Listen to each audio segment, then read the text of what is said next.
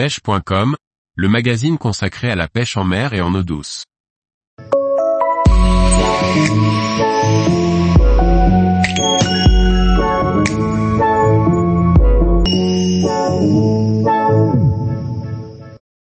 Les différentes techniques pour pêcher le wahoo, un redoutable combattant. Par Maxime Bury.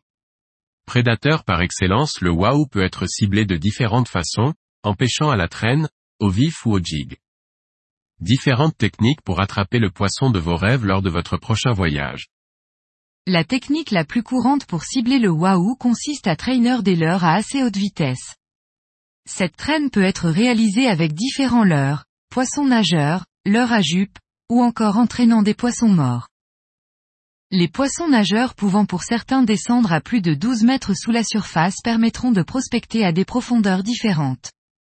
Tandis que les leurres à jupe vont créer un gros bruit, et d'énormes sillages de bulles derrière le bateau pour attirer les prédateurs en surface. La vitesse de traîne la plus courante se situe entre 5 et 8 nœuds en fonction des leurres utilisées, mais il est possible de monter jusqu'à 12 nœuds avec certains leurres qui supporteront de grosses vitesses sans décrocher.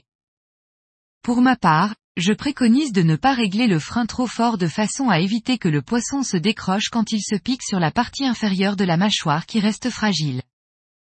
La wahoo se nourrissant de nombreuses espèces très variées, vous pouvez décider de tenter une pêche au vif, pour cela, il faudra trouver quel vif présent sur votre secteur de pêche afin de cibler au mieux ses préférences alimentaires. Les bonites font un appât de choix, la vivacité et les vibrations de ce poisson en font un véritable aimant à wahoo.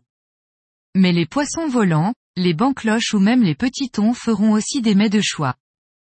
Pensez à bien câbler votre ligne pour éviter les coupes qui peuvent être légion quand on cible ces prédateurs. Pour les amateurs de jigging le wahoo est un formidable défi.